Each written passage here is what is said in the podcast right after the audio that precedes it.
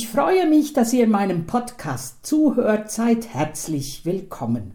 Am 20. Mai ist Weltbienentag. Hast du das gewusst, Christoph? Nein, habe ich auch nicht gewusst. das ist nämlich. Das ist das erste Mal, dass ich das höre. das ist nämlich, den gibt es auch erst seit 2018. Ja. Ich google das ja alles, gell? Von daher weiß ich, äh kann ich mir das dann so aneignen. Und seit 2018 gibt es den bei der UN, 20. Mai Weltbienentag. Hast du schon mal darüber nachgedacht, wie viele Blüten eine Honigbiene täglich anfliegt?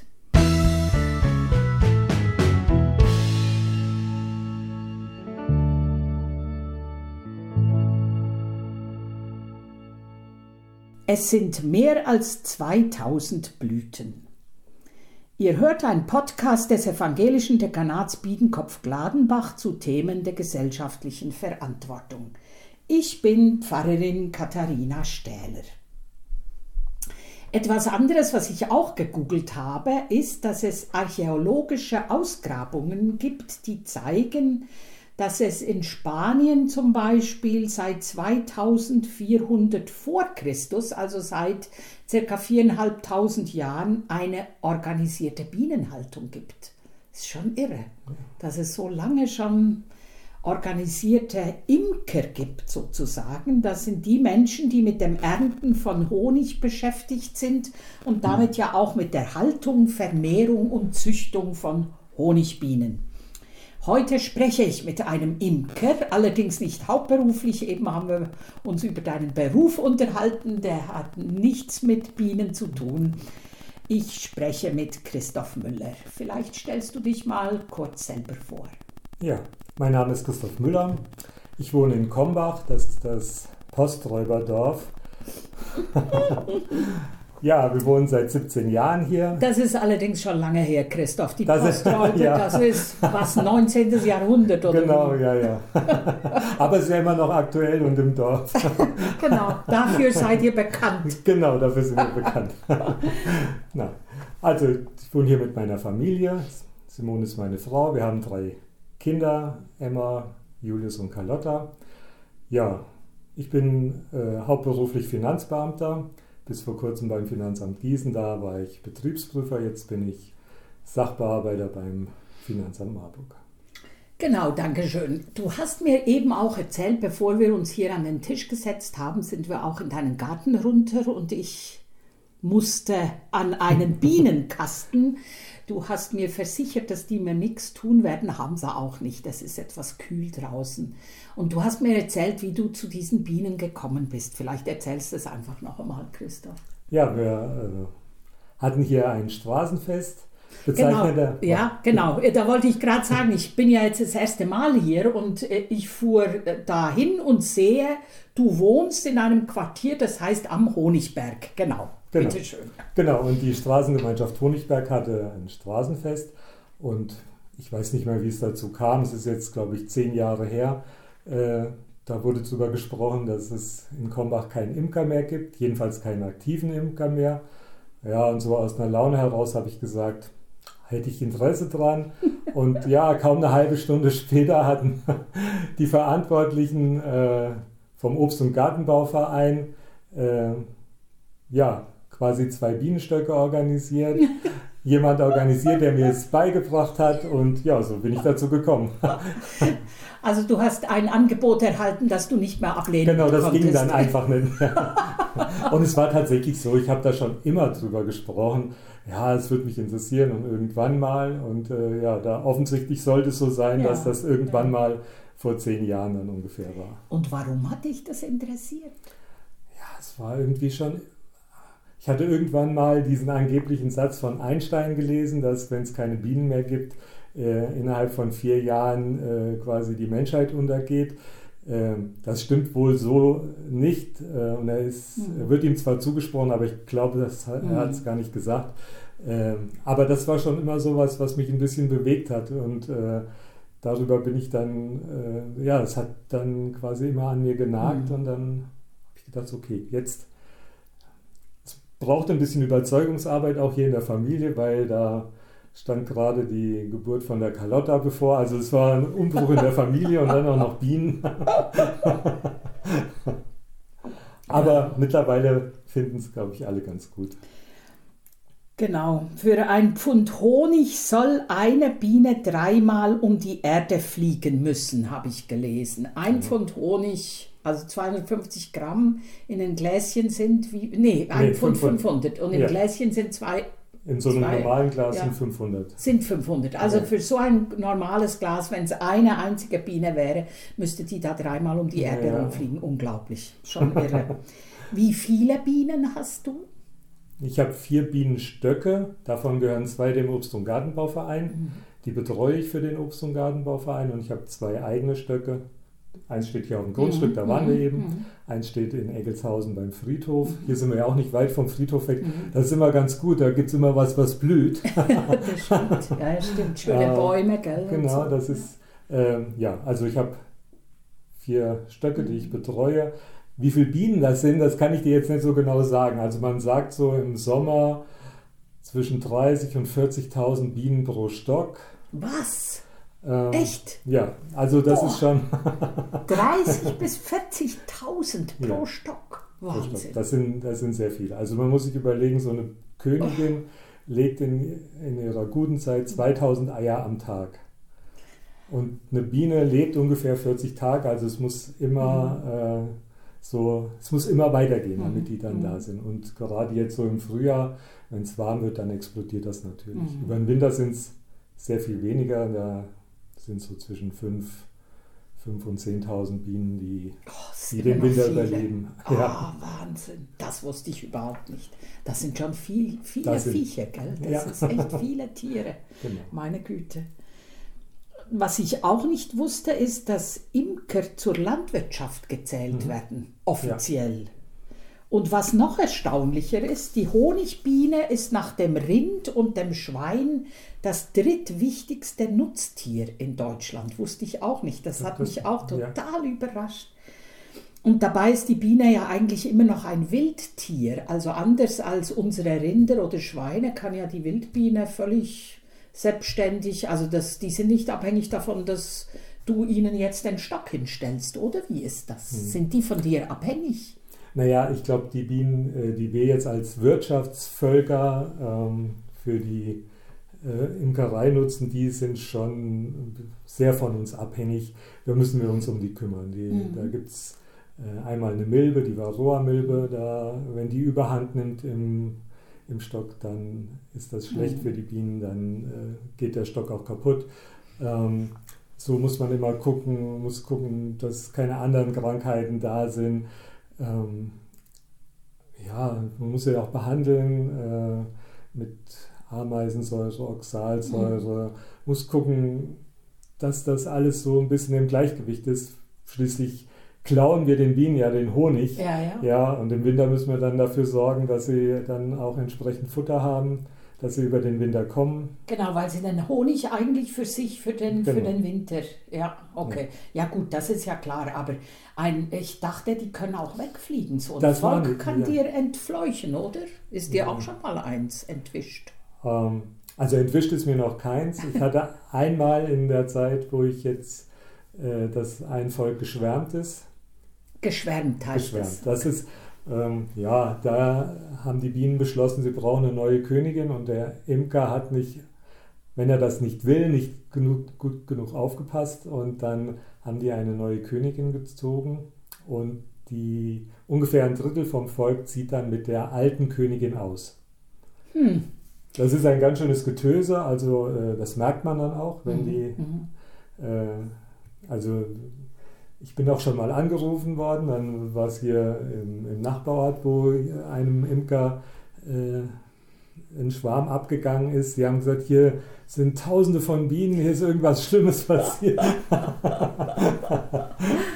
ja, ich ja. kann mich auch erinnern, bei uns in Wallau im Pfarrhaus äh, hat sich auch mal ein also die kamen dann und hingen dann an einem dieser Bäume, ja. gell? Und da musste dann auch jemand kommen und die Genau, die sammeln sich dann erstmal. Die haben dann eigentlich schon ein neues Zuhause gefunden, wo sie, wo sie gut befunden mhm. haben, dass, dass sie da hinziehen. werden immer so Speerinnen quasi ausgeschickt, mhm. die, äh, die erzählen den anderen dann, was sie gefunden haben und tanzen das. Also ist ganz interessant. Ja, das gibt so Tänze quasi und immer, es ist auch ganz demokratisch.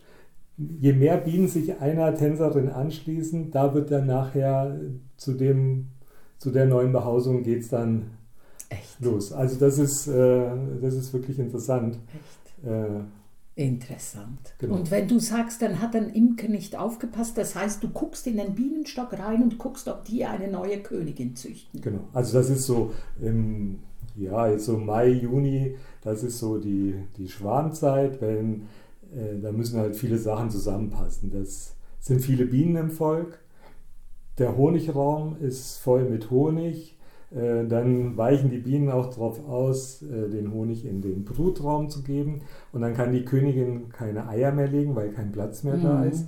Und dann kommen die Bienen auf solche Gedanken, dass sie mhm. eine neue Königin ziehen können. Hm. Ich sag's mal so ein bisschen ja, einfach. Ja. Äh, und dann äh, guckt, also je nachdem, was der, der Imker will, ob er jetzt die Erneuerung über einen Schwarm will, dann fängt er den Schwarm halt, da muss er halt aufpassen, mhm. wenn, wenn die anfangen äh, zu schwärmen, dann muss er gucken, wo sie sich sammeln und dann muss er natürlich äh, dahinterher und die von dem Ast oder wo auch immer sie sich mhm. gesammelt haben, dann runterschlagen und äh, quasi wieder einfach wieder, wieder mhm. in einen Stock, so ungefähr. Ja. Oder er muss halt die, die Weiselzellen, das sind die Zellen, äh, in der die Bienen die König, eine neue Königin ranziehen, äh, die muss er halt aufbrechen und kaputt mhm. machen, dass, mhm. die, okay. dass sie keine neuen ziehen ja. können. Also sind so ja.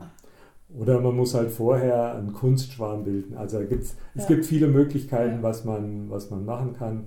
Ähm, Aber so ein Schwarm, der entwischt, der könnte dann auch überleben, oder? Der kann, natürlich, ja? der kann überleben. Das ist jetzt, also es muss halt früh genug sein, dass er dann mhm. auch noch Wintervorrat sich mhm. anlegen kann. Mhm. Ähm, der Varroa-Druck darf nicht zu groß sein mhm. äh, im Volk, dass sie das überleben. Mhm. Also klar, ich meine, die sammeln ja auch sonst den Honig selbstständig. Ich sage denen ja nicht, wo sie hingehen genau. sollen. genau, das wissen die selbst, ja, ja. Und die Waben und alles, das machen sie auch von selbst. Genau. Die haben keine Baupläne, gell, die wir nee. ihnen jetzt geben. Also gut, bei uns im Volk hast du ja eben gesehen, ja. das sind diese Holzrähmchen und da Klar. lötet der Imker so eine Mittelwand aus Bienenwachs ein mhm. und da bauen die dann links und rechts äh, die Waben drauf. Mhm. Hm. Das ist schon faszinierend. Und die Biene an sich, die Honigbiene, da haben wir Menschen ja vieles uns abgeguckt. Es ist ja nicht nur der Honig, gell, es sind ja auch andere Produkte.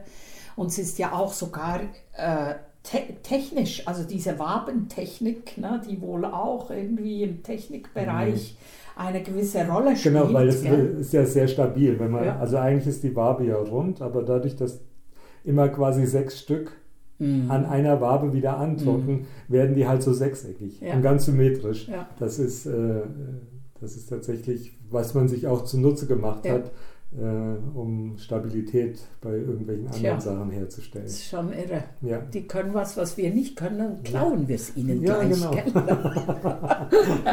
ja. Also die Honigbiene hat einen großen volkswirtschaftlichen Nutzwert Wert, nämlich jährlich circa 4 Milliarden Euro in Deutschland. Auch irre. Mhm. Obst, Gemüse und Beeren sind ja fast ausschließlich auf die Bestäubung der Biene angewiesen. Also zu einem großen Teil ist es tatsächlich auch die Honigbiene und auch Wildbienen, meine ich. Gell? Das ist ja, schon auch, es gibt auch andere Bestäuber. Die, die, genau. Ja, aber die, also ich glaube, die Biene ist wohl zu einem großen ja. Prozentsatz dafür zuständig.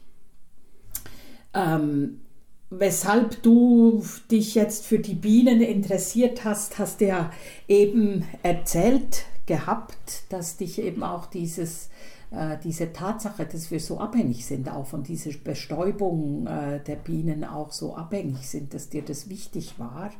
Ich habe mit einem anderen Imker gesprochen und den gefragt, was soll ich ihn denn fragen, denn Christoph, was würde dich denn interessieren? Da hat er von sich aus gesagt, ich soll dich doch mal fragen, äh, wie wichtig äh, dir denn auch die Entspannung ist, wenn du beim, also ist das für dich etwas Entspannendes, also etwas, was du auch, wo du durchaus sagen kannst, doch, das entspannt mich. Und er fragte dann, hast du auch noch andere Haustiere und welches von deinen Haustieren entspannt dich am meisten?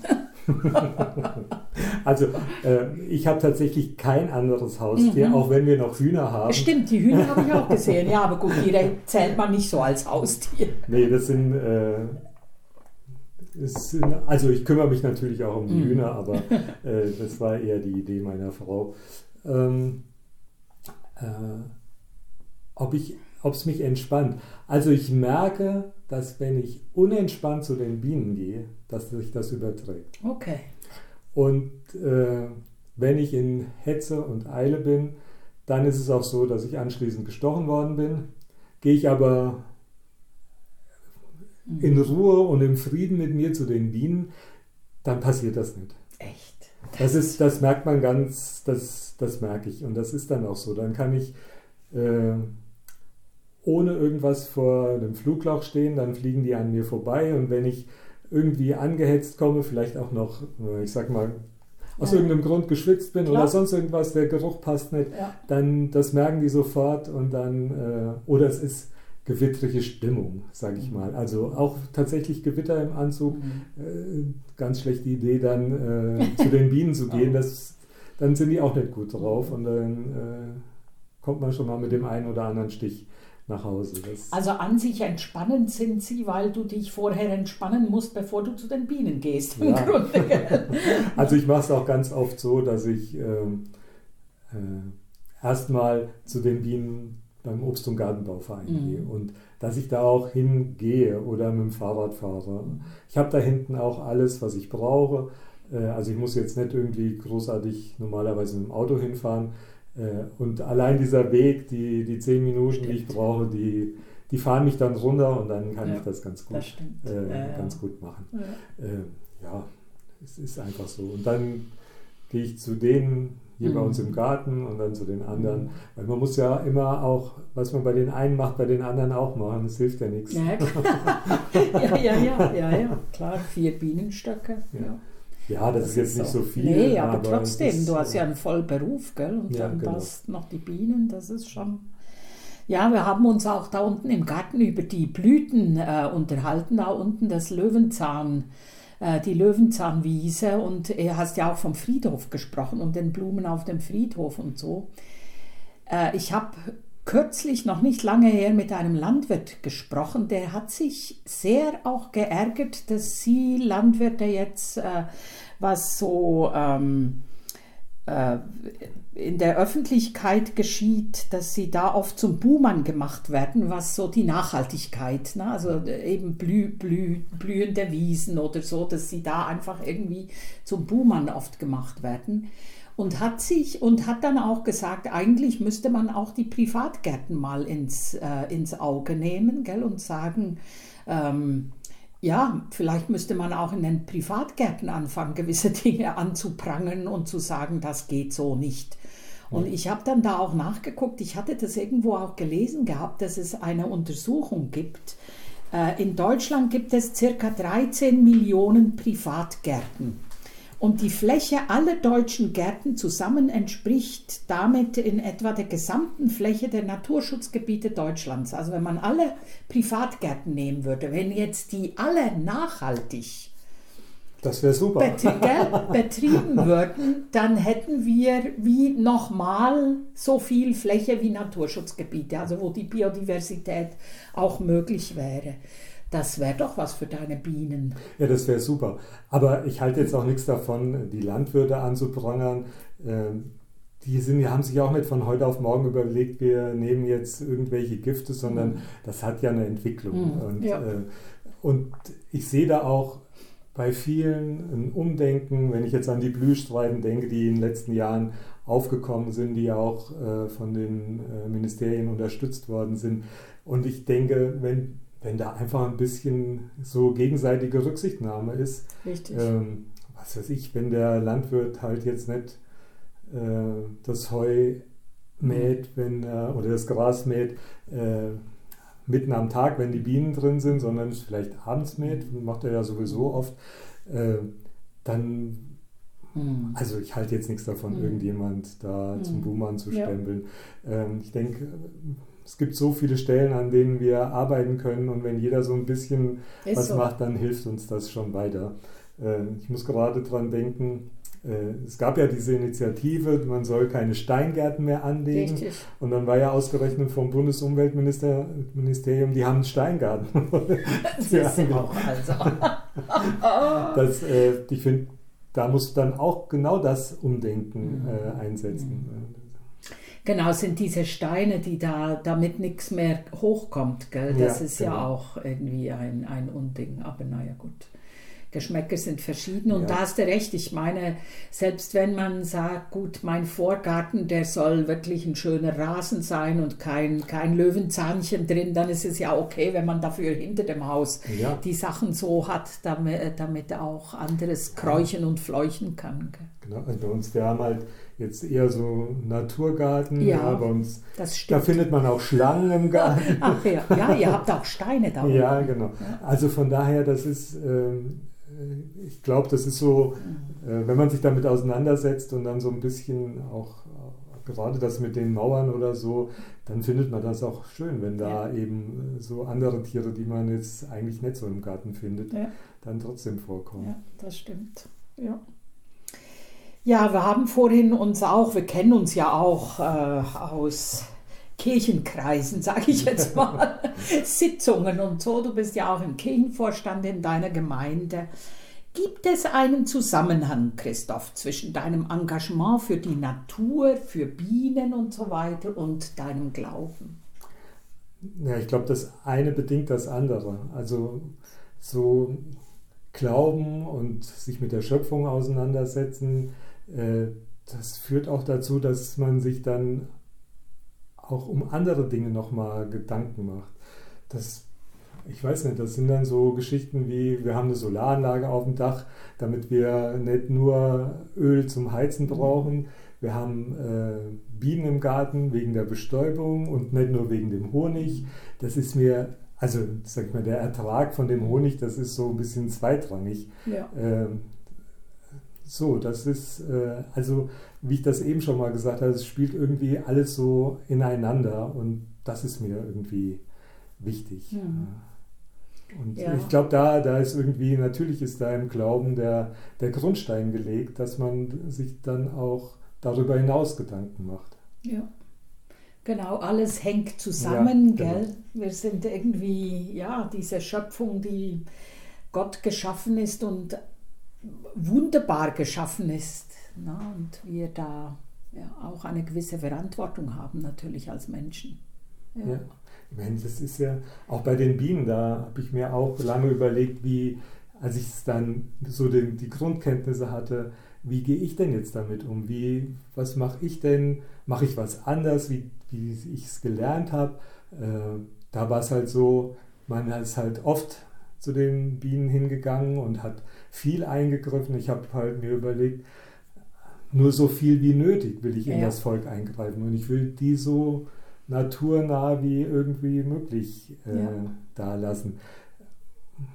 Ob das jetzt genau der richtige Weg ist oder ob ich da irgendwann nochmal umdenken muss, das kann alles sein. Mhm. Äh, von daher, ich denke, da ist immer eine Entwicklung und ich lerne jedes Jahr, ja manchmal jeden, jeden Monat was dazu. das, das ist einfach so. Ja. ja. gut, das ist ja auch das Schöne an der Natur, dass sie ja. einfach nicht stehen bleibt. Genau. Ne? Wir Menschen auch nicht, aber die Natur eben auch nicht. Ja, und ich meine, gerade jetzt muss man sich überlegen, wie ist das denn, wenn, wenn sich die Jahreszeiten irgendwie verschieben ja. und äh, oder es ist jedes Jahr anders. Letztes Jahr war es schon ganz früh warm, jetzt ist es ja immer noch kalt. Äh, wie, wie muss ich damit umgehen? Kann ich den Bienen irgendwas leichter machen oder ja. Das ist klar, das geht jetzt nicht von jetzt auf gleich, aber so auf die Dauer muss man sich da schon ja. den einen oder anderen Gedanken machen. Ja. ja. dann danke ich ganz herzlich Christoph Müller fürs Gespräch. Sehr gerne. danke euch allen fürs Zuhören. Bis zum nächsten Mal.